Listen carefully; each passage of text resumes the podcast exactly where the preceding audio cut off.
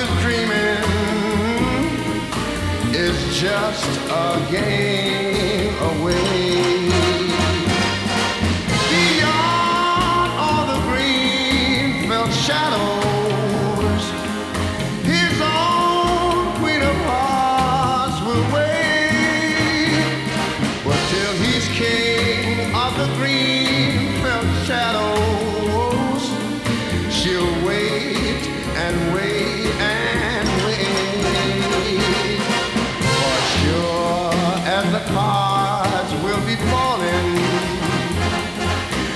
chips in the pot.